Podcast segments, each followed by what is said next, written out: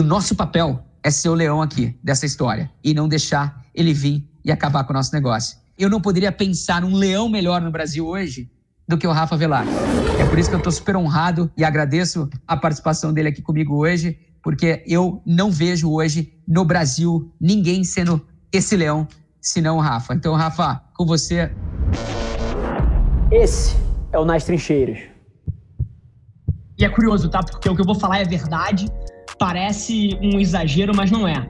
Se vocês ouvissem, assim, levando para o centro de vocês, eu tenho certeza absoluta que não existe sonho grande o suficiente que vocês não possam alcançar. Que vocês são a próxima geração e é talvez a primeira nos últimos 100 anos que tem condição de reinventar a estrutura e de ser protagonista, de levar a publicidade brasileira porra, ao status que merece. Isso é verdade.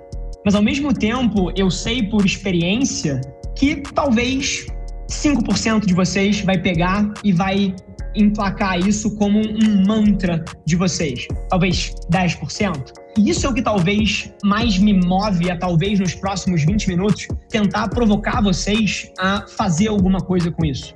Porque é curioso. E aí a gente entra no primeiro bloco aqui, que é conhecimento, é visão mas ao mesmo tempo, do outro lado, o lado da ação, de como é que você tangibiliza isso, como é que você faz isso no seu dia a dia, como é que você confronta os seus medos, a estrutura da empresa, pô, é uma coisa que eventualmente vai travar vários de vocês. E eu vou tentar fazer da minha missão aqui, tentar provocar vocês a se mexerem um pouquinho.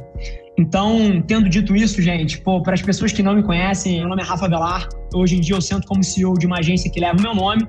E basicamente, antes de ter a minha agência, eu entrei numa empresa da família que estava basicamente falida, estava passando por uma crise muito grande e cortando essa história de uma versão longa para uma versão curta, foi através da internet que eu reergui esse negócio, cara, de 3 milhões em vendas para 30, 35 milhões em vendas ao longo de 5 anos.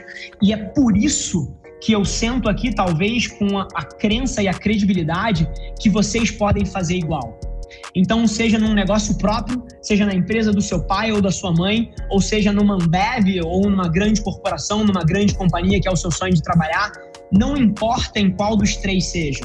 Eu sei que a gente vive talvez a maior oportunidade da história para vocês serem protagonistas dos sonhos de vocês. Nunca antes foi possível fazer coisas do tipo, você, cara, trabalha num lugar e à noite, de 7 da noite às 11 da noite, você toca um projeto pessoal ou você toca um outro projeto dentro da empresa que você trabalha, usando o conteúdo como centro. Nunca antes na história essa possibilidade aconteceu. Então eu queria que talvez a minha história, muito mais do que, caramba, fez isso com a empresa e é um cara, porra, novo e que, abre aspas, nas lojas da sociedade tem algum sucesso, não é sobre isso é sobre o fato de que eu queria tentar provar para vocês que eu sou uma pessoa igual a vocês. Eu não tenho nada de especial. Eu fui um cara que simplesmente reconheci a oportunidade que existe aí fora e chuta. Tive resultado. Então, tendo feito essa pequena introdução aí, eu queria trabalhar mais no conceito de atenção, que eu queria tentar tangibilizar isso dentro de talvez quatro passos que vocês podem usar em qualquer projeto que vocês estejam tocando em 2020 e eu vou além, tá? Eu acho que esses quatro passos são o guia de qualquer diretor de marketing, qualquer vice-presidente de marketing, qualquer estagiário, qualquer analista, qualquer pessoa que esteja tocando um projeto próprio e queira empreender. Isso é comum para todo mundo. E o motivo que é comum para todo mundo, os quatro passos que eu vou falar, é porque antes de você poder me dizer o quão bom você é, Antes de você poder me dizer o quão excelente o seu serviço é, ou quão maravilhosa a sua cerveja é, ou quão bom você é como profissional num nível individual, você precisa da minha atenção. Porque se eu não estiver prestando atenção no que você está falando, você está falando para uma sala vazia. Então, a única variável que une todo mundo nessa sala, do vice-presidente de marketing ao empreendedor, ao estagiário, ao cara que está no primeiro período de marketing na Unicamp, cara, é a atenção das pessoas. E aí é curioso, porque a gente vem de um mundo onde a atenção ela era muito mais rígida e estável do que ela é hoje. E a única coisa que eu afirmo categoricamente para todo mundo aqui é que se tem uma coisa que é verdade em 2020 e vai ser para frente, é que a atenção muda. E o seu plano que você tinha para esse mês Se ele continuar exatamente igual para o mês que vem, tá errado. Porque o panorama do consumidor, pela primeira vez na história, é quem guia as ações das marcas. Antigamente, a gente tinha o rádio, você tinha a TV, você antes tinha o cinema, depois você teve o desktop. E hoje em dia, quem guia o que as marcas precisam fazer não é o veículo que está disponível, é onde as pessoas estão prestando atenção. O poder ele mudou dos veículos para as pessoas. Isso causou com que as nossas estratégias tenham que ser muito mais flexíveis para se adaptar e capturar oportunidades. E é mais desafiador ainda e deveria inspirar vocês ainda mais, porque essas oportunidades, elas têm um desafio intrínseco a elas que é único na história. Porque pela primeira vez nos últimos 10 anos, uma grande mudança aconteceu. Que era o seguinte: queria provocar vocês a pensar que há 20 anos atrás, há 30 anos atrás, os únicos produtores de conteúdo no mundo, isso pode parecer esquisito para você que tem 20 anos, tá? Mas os únicos produtores de conteúdos no planeta Terra, nessa bola azul, eram as marcas e as empresas de mídia. Os únicos.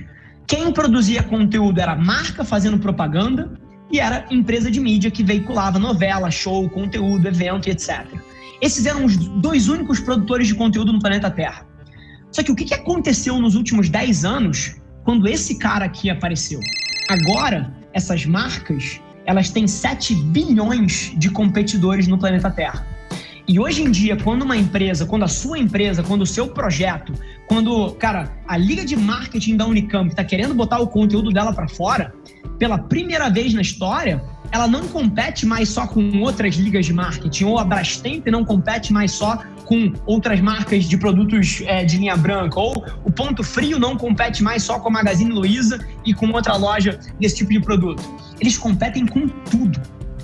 Hoje em dia, quando o Ricardo bota uma publicidade da escola no mundo, ele está competindo com o vídeo da Anitta rebolando a bunda. Prepara. E ele está competindo com um vídeo de um gatinho fofo, de um bebê que fez uma coisa engraçada. Isso é real. E a maioria das marcas que não entendeu isso ainda, ela tende a fazer o quê? Ela tende a ser egocêntrica. Ela tende a querer pautar a comunicação dela em relação ao que ela quer dizer. E esse é o principal erro.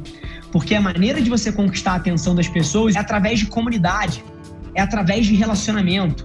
A atenção ela é conquistada através de profundidade. Comunicação, pela primeira vez na história, nos últimos 10 anos, ela tem duas vias. Acabou um mundo onde você pensa uma grande campanha, joga isso nos veículos e empurra isso nas pessoas. As pessoas hoje em dia têm expectativas de serem ouvidas. As pessoas hoje em dia elas querem trocar com as marcas que elas mais admiram. É por isso que o número de engajamento dos criadores ele é tão maior que o das marcas. Porque várias das empresas, e talvez você, se você trabalha numa empresa, esteja cometendo esse erro. Que é você estar tá preocupado com o que você quer falar e não em se conectar de maneira genuína com as pessoas. Então, terminando esse primeiro bloco sobre atenção, três grandes pontos: flexibilidade para mudar, porque há seis meses atrás ninguém falava de TikTok, daqui a um ano eu te garanto que tem mais uma coisa, e mais do que isso, daqui a pouco tem um criador de conteúdo que apareceu e você tem que adaptar a sua realidade a isso. Então, a estratégia hoje em dia, ela é dinâmica. Número dois, 2020 é sobre você vencer o ruído, porque você tem 7 bilhões de pessoas produzindo conteúdo. E a forma de você vencer o ruído é através de profundidade. Enquanto 90% das marcas ou dos criadores de conteúdo está preocupado em empurrar um vídeo, se você estiver preocupado em trocar com as pessoas, você vai vencer. E aí eu conto uma história minha lá do começo, isso pode parecer lunático para vocês, mas é verdade. Quando eu comecei lá há dois anos atrás a produzir conteúdo, eu respondia cada uma das pessoas que me deixavam um comentário com um vídeo de um minuto, agradecendo a pessoa, perguntando sobre ela, perguntando o que mais eu poderia fazer. E eu tinha 600 seguidores na época. E hoje em dia você olha a audiência que eu construí e eu te garanto, ela não foi construída com vídeos meus que viralizaram e do nada eu dei uma sorte, hoje em dia todo mundo me conhece foi com milhares, dezenas de milhares de micro interações com uma porrada de gente, como o Matheus, que há dois anos atrás me mandou uma mensagem porque estava abrindo uma agência meio informal e queria dicas. Eu troquei 700 mensagens com ele ajudando ele. Isso é construção de marca em 2020. Isso é fomento de relacionamento. Então, queria que vocês saíssem dessa primeira parte entendendo que para você vencer esse ruído, você vai precisar ser profundo ao invés de ser amplo. E isso é uma coisa muito mais fácil de ser falado do que ser feita, mas vocês têm que se provocar nesse sentido.